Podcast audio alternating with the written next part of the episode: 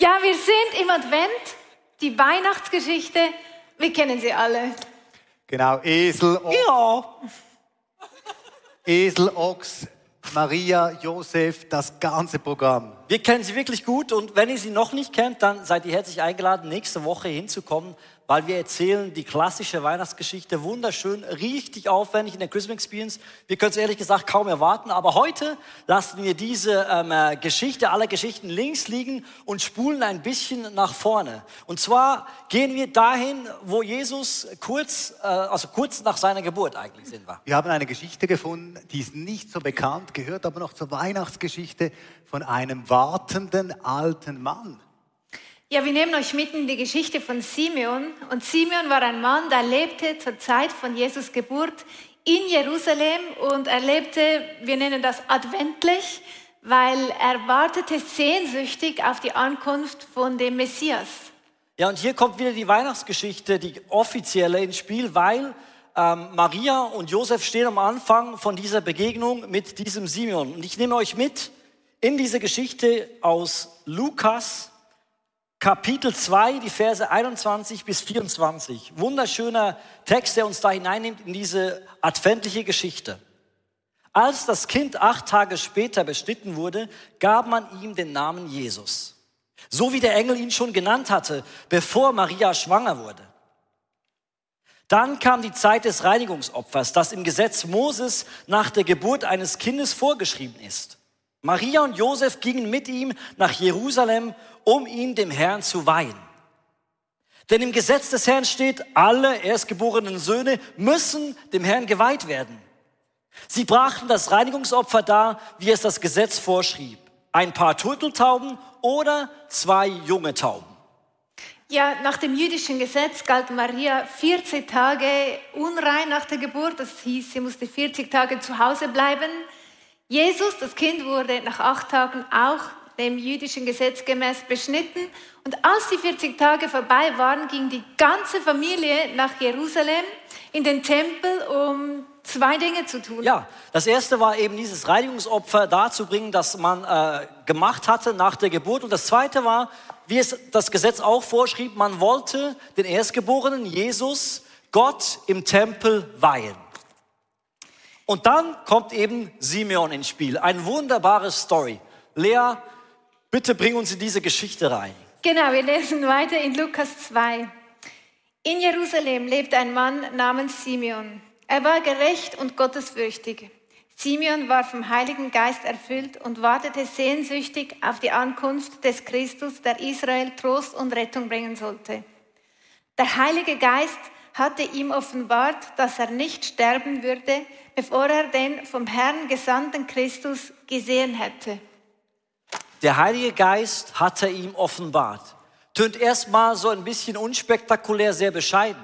Vor allem, wenn wir daran denken, ähm, was andere Protagonisten in der Weihnachtsgeschichte erlebt hatten. Ich denke zum Beispiel an die Hirten.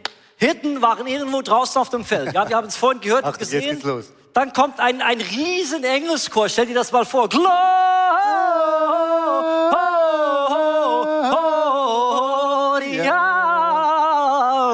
Ein, ein Riesenspektakel, oder? Man, man hört Ungefähr was. Oder, oder die Sterndeuter. Sterndeuter, wir lesen in der Geschichte, dass plötzlich ein neuer Stern am, am Himmel erschienen ist. Irgendwie ein Sternbild, ein, ein, ein Komet, ein Schweif, ein Spektakel.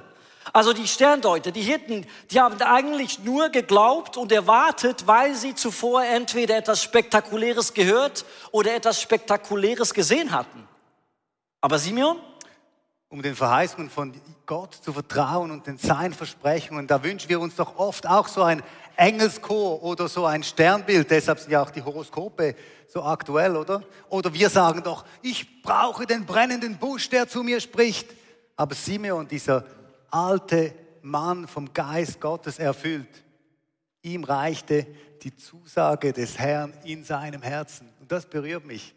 Einfach ein Wort vom Herrn in seinem Herzen. Simeon lebte adventlich. Das Wort haben wir selber kreiert, daran haben wir Freude. Was meinen wir daran? Was meinen wir damit? Advent bedeutet Ankunft.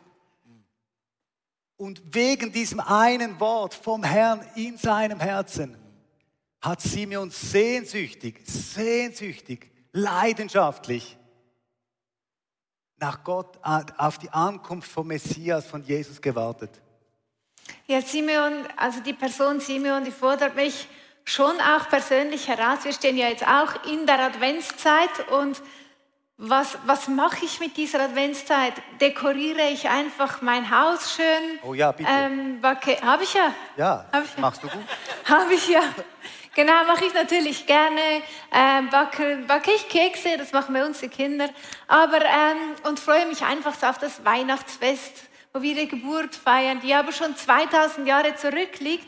Oder nehme ich diese Zeit und lasse diese Sehnsucht in mir hochkommen nach Jesus, nicht nach dem Baby, das vor 2000 Jahren gebo äh, geboren wurde, mhm. sondern nach dem Retter, der wiederkommen wird sehne ich mich nach diesem Gott, weil er sehnt sich nach uns. Mm. Mm. Gott freut sich, wenn ihr uns nach ihm sehnt. In der Bibel steht, wenn ihr mich sucht, werdet ihr mich finden. Ja, wenn ihr mich ernsthaft von ganzem Herzen nach mir fragt, werde ich mich von euch finden lassen. Das heißt, Gott freut sich über Menschen, die sich nach ihm sehnen. Lea hat übrigens immer so schöne Bibelverse, die ich auch wirklich, die mich zutiefst berühren, aber sie machen mich auch ein bisschen nervös. Weil was mich eben ein bisschen stresst, gerade in der Weihnachtszeit, ähm, äh, eben, wir, wir springen allem nach, außer Jesus. Ähm, äh, ich persönlich ja manchmal auch. Und ich, ich denke manchmal, wo ist diese Sehnsucht nach diesem Retter in einer Welt, die eigentlich äh, Rettung bräuchte? Aber wir Menschen springen allem anderen nach. Ähm, die gute Nachricht zuerst, wir haben ein bisschen wie uns wieder mit der, mit der Bibel beschäftigt, geforscht. In Prediger 3, Vers 11 steht, dass Gott in jedes Herz, jedes Herz, diesen Wunsch gelegt hat, nach dem zu fragen, was ewig ist. Ähm, dieser Vers bedeutet mir auch sehr viel, weil er sagt, dass kein Herz auf dieser Erde schlägt, in dem nicht diese Sehnsucht nach dem Ewigen, nach Gott gepflanzt ist. Eine starke Aussage, starke Tubak. Musst du erst mal schlucken, aber schon noch krass.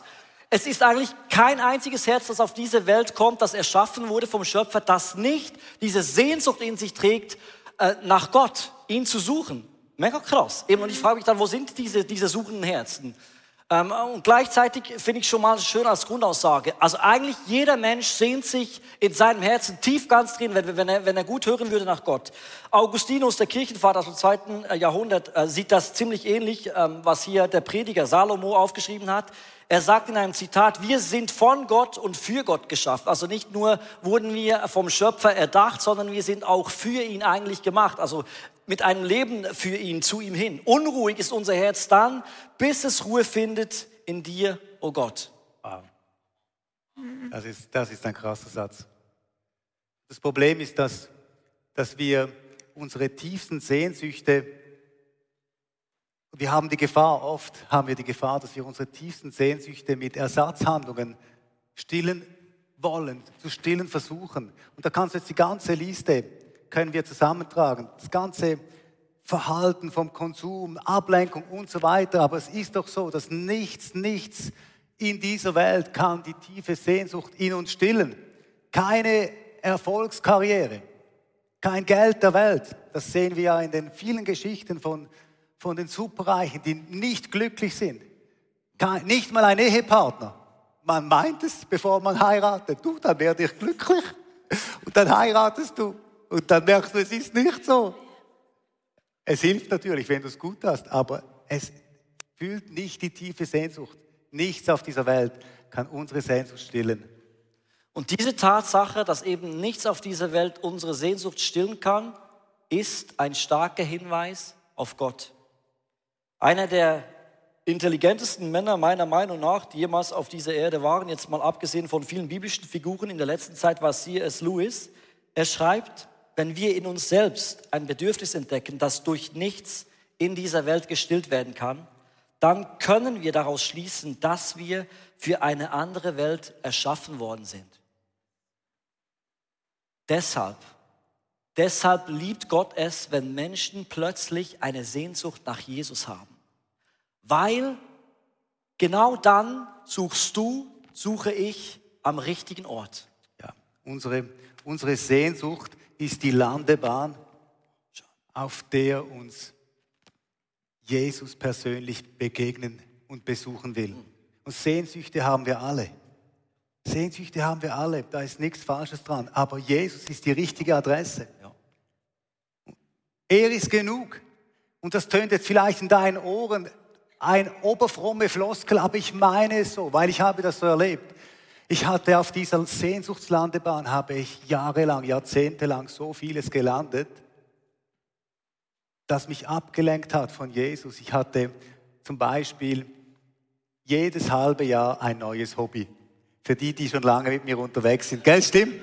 Das, das, da können wir jetzt darüber lachen. Aber war dahin, es, es, hat eigentlich noch spannend ausgesehen. Oder was ich alles ausprobiert habe, du Kampfsportarten und Malen und da. Und zum Teil hat es noch spektakulär ausgesehen. Aber was, was dahinter lag, war eine getriebene Seele. Ich bin noch nicht wirklich, ich war noch nicht wirklich bei Jesus angekommen. Und wir müssen unsere Sehnsucht auf Jesus ausrichten. Und wir dürfen dabei nicht auf halbem Weg stehen bleiben, ihr Lieben. Mir scheint es so und mir ging es auch so, dass viele von uns Christen irgendwo zwischen Entscheidung für Jesus, wir nennen das ja Bekehrung, und ich bin in der Kirche am Mitarbeiten, irgendwo sind wir da stehen geblieben, aber wir können nicht wirklich von ganzem Herzen sagen, ja, das, was du sagst, bei Jesus zur Ruhe kommen, bei Jesus ankommen. Er stillt meine Sehnsucht, dass du das nicht wirklich sagen kannst. Und ich möchte dir einfach Mut machen. Diese Predigt soll dir heute Mut machen. Geh den ganzen Weg. Bleib nicht stehen an dem Ort. Jesus will deine Sehnsüchte stillen. Und wie hatten das der Simeon gemacht? Wie können wir es machen, dass, und wie können wir es wie können wir unsere Sehnsucht mehr nach Jesus ausrichten? Wie hatten das der Simeon gemacht? Also ich glaube, Simeon, er war erstens ein hörender Mann. Simeon bedeutet auch hören oder von Gott erhört. Und es heißt in der Bibel, dass der Heilige Geist in Simeon wohnte. Das heißt, Simeon war mit dem Heiligen Geist verbunden, sonst wäre er ja nicht zum richtigen Zeitpunkt im Tempel gewesen. Und schon gar nicht hätte er erkannt, dass dieses kleine Baby der versprochene Retter ist. Er war mit dem Heiligen Geist verbunden und der Heilige Geist, wenn du zu Jesus Ja gesagt hast, dann wohnt der Heilige Geist in dir. Und bist du ein hörender Mensch? Hörst du auf diesen Heiligen Geist? Hast du diese Beziehung mit Gott? Ja, wie du diesen du Geist? Ich habe eine hörst? Frage. Frau Lehrerin, ich habe eine Frage. Aufstrecken ist immer gut, aber dann nicht reinreden. Lea Lämmle-Küpfer, uns interessiert, wie machst du das konkret, ganz persönlich? in deinem Alltag? Ja. Ähm, Lass uns konkret. Kann, kann ich schon erzählen, aber ich glaube auch, dass das Hören auf den Heiligen Geist etwas sehr, sehr, sehr Individuelles und ganz Persönliches ist. Und das heißt, was für mich funktioniert, funktioniert ja, vielleicht ich will jetzt wissen, für andere nicht. Was du machst. Genau. Lea. Wie machst du es? Ähm, ich habe Jahre gebraucht, bis ich herausgefunden habe, hey, wie kann ich die Gottesstimme wirklich hören? Und ich glaube, es ist ein Training. Ich habe angefangen, morgens aufzustehen, weil ich habe schon immer gewusst, stille Zeit als Christ, die gehört morgens früh. Ähm, aber die war lange tot für mich, diese Zeit, bis ich entdeckt habe, dass ich aufstehe und dann direkt Sport mache. Kein großes Ding, 20 Minuten, aber dann habe ich schon mal einen Task erledigt. Ähm, und dann bin ich wach, dann schlafe ich auch nicht wieder ein und dann freue ich mich immer, weil ich weiß, nach dem Sport da habe ich meine Ruhezeit, da nehme ich die Bibel, ähm, da nehme ich meinen Kaffee und diese Zeit, die hat so angefangen zu leben, weil ich sie mir eingerichtet habe, so dass es mir gefällt mit Kerzen und allem, was dazugehört. Und ähm, ich, es ist wirklich so, dass ich aufstehe und diese Sehnsucht nach Gott wächst, weil diese Zeit so wertvoll geworden ist und die Bibel anfängt zu leben. Du hast wirklich Raum geschaffen, also im, im, nicht nur im Geistigen, sondern du hast sogar ein Räumchen eingerichtet, für dich gemalt, eingerichtet. Und wenn die Türe zu ist, dann wissen sogar die Hunde, jetzt, jetzt ist die Mutter, braucht Zeit für sich und ihren Jesus. Das ist wirklich, das ist dein Ort, da hast du Raum geschaffen. Das ist genial. Ich bin mega froh für euch beide als Inspiration. Ich bin mega dankbar für Simeon, ähm, wo wir so viel lernen können, wie diese Sehnsucht gesteuert werden kann. Ich glaube, ein zweiter Punkt bei Simeon den wir entdeckt haben, ist, dass er sich sehr gerne im Tempel aufgehalten hatte. Sonst wäre er auch wieder nicht dort gewesen. Der Heilige Geist hat ihm zwar gesagt, er soll gehen, aber er war dann auch sehr gerne um diesen Tempel herum. Und ich glaube, der Punkt ist, dass er gerne dort war, wo Gott wohnte zur damaligen Zeit.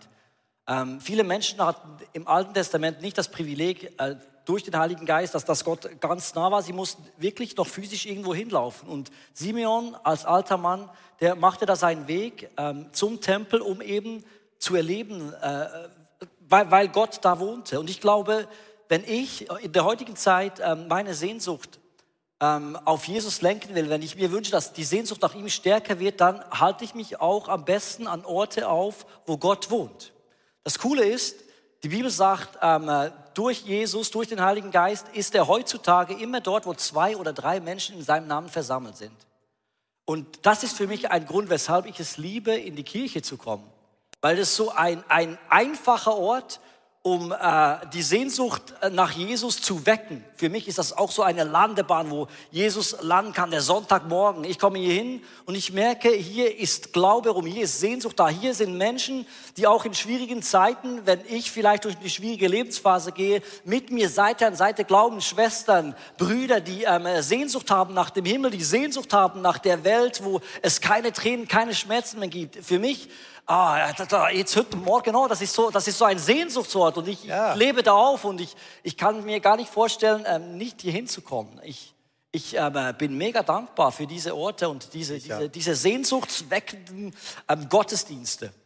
Obwohl, bis man mal da ist, braucht es jeweils schon ein bisschen Überwindung. Ich glaube, Simon hat auch ähm, sich überlegen müssen mit äh, 86, ob er da den Weg in den Tempel ja. wieder macht morgens. Ja, ne? das denke ich auch. Aber die Sehnsucht, die war genug groß für ihn. Und ich glaube, ein dritter Punkt war bei Simeon, er kannte die Prophezeiungen. In den hebräischen Schriften wurde Jesus, der Messias, x-mal angekündigt. Und Simeon kannte diese hebräischen Schriften, er kannte diese Prophezeiungen und er baute seine Sehnsüchte darauf auf. Er wartete sehnsüchtig, hieß es, auf diesen verheißenen Retter. Und die Frage ist, kennen wir die Bibel. Die Bibel ist voll mit Versprechen, mit Verheißungen für unser Leben. Kennen wir die? Dass, dass Gott dir ein Leben in, in Fülle schenken möchte, dass Jesus dein Friede sein möchte, dass er dein Zufluchtsort sein möchte. Die, diese Bibelverse, die trage ich in meinem Herzen wie so Waffen. Und wenn etwas kommt, ja. dann kann ich die zücken. Wenn, etwas, wenn Jesus für mich ist, wer kann gegen mich sein? Zeigt, da habe ich es wieder. Früher waren es ja die hebräischen Schriften, heute ist es die Bibel. Ja. Und ich möchte da einfach einhaken. Die Bibel zu essen als Nahrung für dich täglich. Das ist so wichtig. Das ist so wichtig. Es ist auch gut, wenn du am Sonntag in die Kirche kommst und hörst eine Predigt. Aber das ist nicht genug. Es ist auch nicht die Aufgabe der Kirche, dich geistig zu füttern. Es ist vielmehr die Aufgabe der Kirche, dass wir zusammen unterwegs sind, wie der Nico gesagt hat, dass wir einander helfen, uns durchtragen, füreinander da sind, Freundschaften bauen, aber dass du dich fütterst mit dem Wort Gottes. Das ist in deiner Verantwortung. Das kannst du nicht delegieren. Keinem Pastor, da mag er noch so theologisch super sein. Keiner Small Group, niemandem. Wenn du mal im Himmel bist, kannst du nicht sagen, du, in der Kirche haben sie mir das nicht gelehrt ich habe das noch nie gehört, was hier abgeht. Da, da fragen sie sich, ja, kannst du lesen? Kannst du lesen? Wenn du lesen kannst, lies das Wort Gottes, ich bitte dich. Das Wort Gottes ist ein Reinigungsmittel. Es reinigt dich und es heiligt dich. Es steht im Johannes 17, 17 steht, da sagt Jesus zum Vater, sagt, reinige sie, heilige sie, indem du ihnen das Wort der Wahrheit lehrst. Und wie mache ich das ganz konkret? Ich habe jetzt diesen Bibelvers gestern entdeckt und dann schreibe ich den mir auf und dann mache ich mir eine Zeichnung. Jetzt lachst du vielleicht. Aber so, so schreibe ich mir die Bibel aufs Herz. So reinigt mich das Wort Gottes. Und das ist so wunderbar, wenn du das machst, dann transformiert dich das. Und ich habe jahrelang, habe ich, wisst ihr was? Ich habe gedacht, ich sei zu dumm für die Bibel. Ich hatte eine Lüge in meinem Leben jahrzehntelang, die mich gebunden und blockiert hat. Ich habe gedacht, die Bibel so zu verstehen und wirklich zu ergreifen, das ist nur was für Theologen oder mindestens solche, die das Gimmi gemacht haben, aber nicht für einfache Leute wie mich. Und das war eine massive Lüge, die mich gebunden hat. Und als ich vor ein paar Jahren diese Lüge endlich entlarven und ablegen konnte und ich die Bibel angefangen habe zu essen und sie mich angefangen hat zu transformieren, uh, da bin ich bei Jesus angekommen. Da ist dann richtig abgegangen. Und ich möchte dich ermutigen und herausfordern heute Morgen, wenn du schon lange Christ bist, delegiere das Wort Gottes zu essen, nicht irgendjemand anderem. Das ist nur in deiner Verantwortung. Ja. Oh, ich habe noch ein, etwas vierte, das vierte. Der vierte Punkt ist ja der Heilige Geist. Also wir sind hörende Menschen, sagte Simeon. Wir sind in einer Gemeinschaft verwurzelt. Wir kennen die Prophezeiungen und dann kommt der Heilige Geist dazu. Und wenn der Geist Gottes auf diesen Nährboden von diesen Sachen trifft in uns, dann kommt's richtig gut mit uns. Dann kommt's richtig gut mit dir. Da ist Hoffnung. Gell? Ja, das stimmt. Weil manchmal wünschen wir uns so, so ein Zeichen, so ein Engelschor. Aber wenn wir diese Beziehungen leben, wenn wir die Bibel lesen, dann, dann wird das, diese, diese Beziehung mit Jesus auf einmal so real. Das Reden von Gott wird so greifbar wie so ein Engelschor. Das wird alles so greifbar. Ähm, wir lesen weiter in Lukas 2. An diesem Tag führte der Heilige Geist ihn in den Tempel. Als Maria und Josef kamen, um das Kind dem Herrn zu weihen, wie es im Gesetz vorgeschrieben ist, war Simeon dort. Er nahm das Kind auf seine Arme und lobte Gott und sagte, er musste kurz überlegen. Ach, ich bin der Simeon jetzt. Darf mach noch mal die Einleitung ganz kurz. Er nahm das Kind auf seine Arme und lobte Gott und sagte, Herr, nun kann ich in Frieden sterben. Wie du es mir versprochen hast, habe ich den Retter gesehen, den du allen Menschen geschenkt hast. Er ist ein Licht, das den Völkern Gott offenbaren wird, und er ist die Herrlichkeit deines Volkes Israel. Ein Wort, das uns angesprungen ist, förmlich, ist dieses Ich habe den Retter gesehen. Ich habe den Retter gesehen. Was für ein schöner Satz direkt aus der Bibel. Jesus ist nicht Opium fürs Volk, wie Karl Marx mal ähm, eine These aufgestellt hat. Jesus ist nicht irgendwie ein Hirngespinst, irgendwie ähm, eine, eine Krücke für Menschen, die nicht mit dem Leben klarkommen. Das Schlüsselwort hier in diesem Text ist, Simeon hat Jesus, den Messias, gesehen. Und ich liebe es, die Bibel so, wenn sie bildlich wird. Deshalb auch unsere Theateraufführungen, manchmal an Ostern, an Weihnachten, weil du dann auch mal diese Figuren sehen kannst. Jesus, stell dir mal vor, du hältst diesen Messias hier in deiner Hand. Wir beproben gerade diese Szene, deshalb ist das mir so nah im Moment. Aber wenn die Maria und der Josef dann dieses Kind da halten, die sehen das, die riechen das, die ähm, spüren das. Der, der hat das gehalten, der konnte das Kind sehen. Das ist ein Augenzeugenbericht. Und ähm, deshalb dieses Sehen so wichtig in diesem Text. Ja, was bedeutet dieses Sehen? Was bedeutet dieses Sehen für uns? Für dich und mich? Es ist so wichtig, dass wir vor dem Sterben Jesus sehen. Wie Simeon, vor dem Je Sterben hat er Jesus gesehen. Ja, und wir, wir reden nicht von diesem kleinen Baby. Wir reden davon, Jesus Christus, den, der König der Könige, der Herr der Herren, dass wir ihn sehen. Das ist lebensnotwendig. Das ist ewigkeitsnotwendig. Und dann sagte Simeon, jetzt habe ich die Gewissheit, dass ich in Frieden sterben kann. Und Frieden meint im Kern genug haben. Schau, im Sterben ist es so wichtig.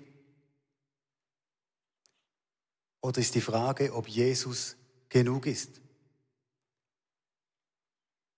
Ob Jesus genug ist für dich? Und nach dem, nach dem Sterben ist dann nicht die Frage, hast du genug gute Sachen gemacht? Warst du ein genug guter Mensch auf dieser Welt? Die Frage ist einzig und allein, ist dieser Jesus, von dem wir sprechen, ist er genug? Ist das Kreuz, was Jesus am Kreuz vollbracht hat, ist das genug für dich? Und kannst du das für dich persönlich in Anspruch nehmen? Es geht nicht darum, Jesus heute Morgen von Angesicht zu Angesicht zu sehen. Dafür ist es noch zu früh, das können wir ähm, heute Morgen nicht organisieren. Es geht aber um diese persönliche Beziehung. Und ähm, äh, ich persönlich merke auch, dass es etwas anderes ist, ob ich Sachen in der Theorie begriffen habe oder ob es langsam in mein Herz herunterrutscht. Letzten halben Jahr hat Jesus mich doch mal ganz nah an sein Herz geholt, hat mich so ein bisschen rausgepfiffen und gesagt, Junge, du musst doch mal ein bisschen ein paar Schritte mit mir laufen. Ich möchte dich gerne noch mal in die Lehre nehmen. Ich möchte dir nämlich noch ein paar Sachen zeigen. Und auf, auf vielen Spaziergängen, die länger waren als üblich, ich laufe schon immer gerne, aber äh, die, die waren im letzten halben Jahr viel länger, habe ich Sachen, die ich da oben gewusst habe, seit ich ähm, vier bin oder sechs, wo ich angefangen habe, mit Jesus zu leben, plötzlich sind die so ein bisschen weiter in mein Herz gesickert. Und eben, weil, weil diese persönliche Beziehung ähm, äh, ähm, sehr viel Gewicht hatte gerade, weil ich mir bewusst Zeit rausgenommen habe, vor allem aber, weil er mich eben gerufen hat, er gesagt, es ist dringend, dass du doch ein paar Sachen lernst. Zum Beispiel, dass er mich wirklich liebt das, das habe ich schon tausendmal gehört. Im Kopf weiß ich das auch. Aber wenn das ins Herz langsam runterrutscht, weil ich mir Zeit nehme, mit ihm eben spazieren zu gehen, weil ich es plötzlich irgendwie so langsam 20, 30 Prozent vielleicht mehr checke. Ungefähr bin ich jetzt bei 43 vielleicht von 100. Ist auch noch nicht so viel, aber schon ein bisschen mehr vielleicht als vorher. Da bin ich mega dankbar. Und ich glaube, das ist das, was Jesus uns, uns äh, rausrufen möchte, in diese persönliche Beziehung. Eins zu eins mit ihm Zeit zu verbringen. Ich glaube, deswegen ist Weihnachten ja so wichtig, weil als Jesus als Kind auf die Welt gekommen ist, hat er aus dieser spröden, distanzierten Gottesbeziehung diese reale, greifbare Freundschaftsbeziehung ermöglicht. Gott wurde unser Vater, Jesus wurde unser Freund, mit dem wir wirklich diese Beziehung leben können. Angelus Silesius hat einmal geschrieben, und wäre Jesus tausendmal in Bethlehem geboren, aber nicht in deinem Herz, so wärst du trotzdem verloren. Und ich glaube, das ist der Punkt. Jesus muss in unsere Herzen geboren werden. Wir werden Jesus niemals mit unserem Verstand oder seine Liebe für uns niemals mit unserem Verstand erfassen können. Wir müssen unser Herz öffnen und sagen, Jesus, ich komme heute zu dir Ich möchte dir heute eine entscheidende Frage stellen. Hast du Jesus mit deinem Herzen ergriffen?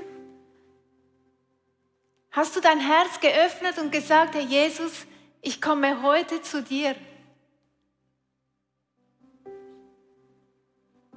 Kannst du wie Simeon sagen, ich kann in Frieden sterben? Wir wissen nicht, wann das sein wird. Könntest du das heute sagen? Jesus möchte dir seinen Frieden schenken. Heute, jetzt. Jesus ist unser Schicksal. Der Text endet wunderschön. Simeon aber segnete sie und sagte zu Maria, dieses Kind wird von vielen in Israel zwar abgelehnt werden und das wird ihren Untergang bedeuten. Jetzt kommt das große Aber. Für viele andere Menschen aber wird er, dieser Jesus, die allerhöchste Freude sein. Ja, so ist es. Mit Jesus leben bedeutet nicht nur in Frieden sterben, sondern es bedeutet auch in allergrößter Freude leben. Yes. Und das ist die Verheißung, das ist die Hoffnung, die wir haben, dass uns die Freude von Gott erfüllt. Und das ist für uns alle für dich zu Hause, wenn du das irgendwann schaust und du hörst das, auch für dich ist es zugänglich. Die Freude in diesem Jesus. Wie funktioniert denn das? Es funktioniert so, dass wenn wir in dieser Liebe von diesem Jesus bleiben, fällt es uns einfach, ihm auch gehorsam zu sein. Dann ist es keine Religion, dann ist es kein Murks, das ist es kein Krampf. Und dann in dieser Liebe, in diesem Gehorsam, denen hat Jesus versprochen, da kommt die Freude. Ja, eure Freude wird vollkommen sein, sagt er. Und das ist gewaltig. Und ich möchte, wir wollen dich einladen heute Morgen. Vielleicht bist du schon lange mit Gott unterwegs und du bist auch fix hier in der Kirche verankert. Das ist mega gut. Du bist gut unterwegs.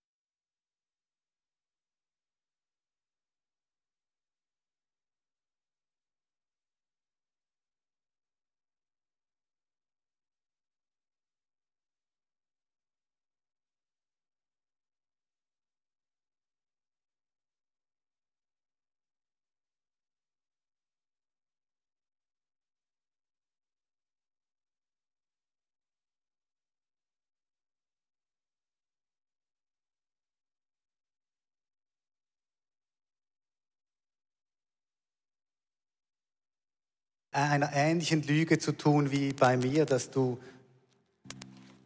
eben bei mir war es ja diese dumm, du bist so dumm Lüge. Was ist es bei dir, dass es dich nicht ganz ankommen lässt bei Jesus? Du bist auf einem guten Weg, aber geh den ganzen Weg. Und wenn du diesen Jesus nicht kennst, wenn du, wenn Advent für dich so bis jetzt einfach ein bisschen Merry, Merry Christmas war und Geschenke und du hörst diese Botschaft, dass dich Jesus in eine Beziehung ruft, dann möchten wir dich einfach einladen, dass du dich auf Jesus einlässt und dass Jesus dein Schicksal wird. Es ist nicht so, dass wir einfach irgendwo geboren sind. Die einen haben es besser getroffen, die anderen haben es schlecht getroffen. Das ist ein Schicksal für jeden Menschen auf der Welt gilt, wäre das gleiche Schicksal zu ergreifen, nämlich Jesus Christus. Und ich möchte dich einladen, dass du Jesus Christus als dein Schicksal ergreifst. Ergreif es. Wir wollen beten zusammen. Jesus, ich danke dir, dass du nicht mehr ein ferner Gott bist, sondern dass du Mensch wurdest an Weihnachten. Und dass die Einladung steht, dass wir eine Beziehung mit dir eingehen können, dass wir bei dir ankommen können, dass wir bei dir zur Ruhe kommen können, dass wir dich als unser Schicksal ergreifen können. Jesus Christus, mein Schicksal meine Rettung, meine Burg, mein Friede, meine Liebe, meine erste Liebe. Und ich möchte das ergreifen. Ich möchte nicht auf halbem Weg stehen bleiben. Du kannst vielleicht das in deinem Herzen mitbeten. Ich möchte nicht auf halbem Weg stehen bleiben und ein bisschen Christsein spielen, ein bisschen dabei sein. Das ist nicht genug. Du allein bist genug. Jesus Christus, du bist genug. Und ich möchte diese Antwort, diese Frage beantworten können, wenn ich vor dir stehe, dass ich sagen kann, ja Jesus, du warst genug auch schon in diesem Leben und deine Freude hat mich erfüllt. Es war ein gutes Leben mit dir. Nicht immer easy, gar nicht. Es geht nicht darum, sondern es war genug. Die Freude war da, weil ich wusste, ich bin auf der Linie mit dir, ich bin verbunden mit dir, du bist mein Versorger, du bist mein Schöpfer und du schaust für mich. Und ich danke dir, dass dies das Advent werden kann in vielen Herzen heute. Ich danke dir dafür weil du so gut mit uns meinst, weil du Geduld hast,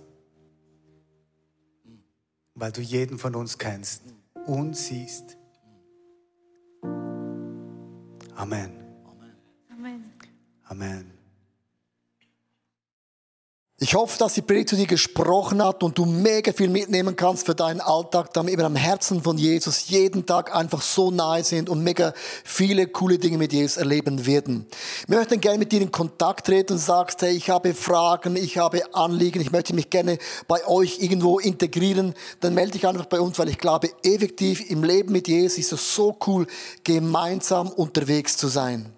Ja, unsere Leidenschaft ist es, dass wir Menschen positiv aufblühen sehen durch die Kraft von Jesus Christus und sehen, wie sie auch ihr Umfeld verändern. Und wir laden dich von Herzen ein, Teil von dieser Vision zu sein. Wir haben hunderte von Mitarbeitern, Menschen, die unsere Kirche unterstützen mit Gaben, Fähigkeiten und auch mit unseren Finanzen. Und ich danke dir von ganzem Herzen, wenn du ein Teil von dieser Vision bist, auch mit deinen Finanzen. Ja, abonniere doch unseren Kanal, damit du immer den neuesten Content bekommst und informiert bist, was Gott alles macht durch unsere Church. Und es würde uns mega, mega freuen. Also bis zum nächsten Mal. God bless you und ciao zusammen.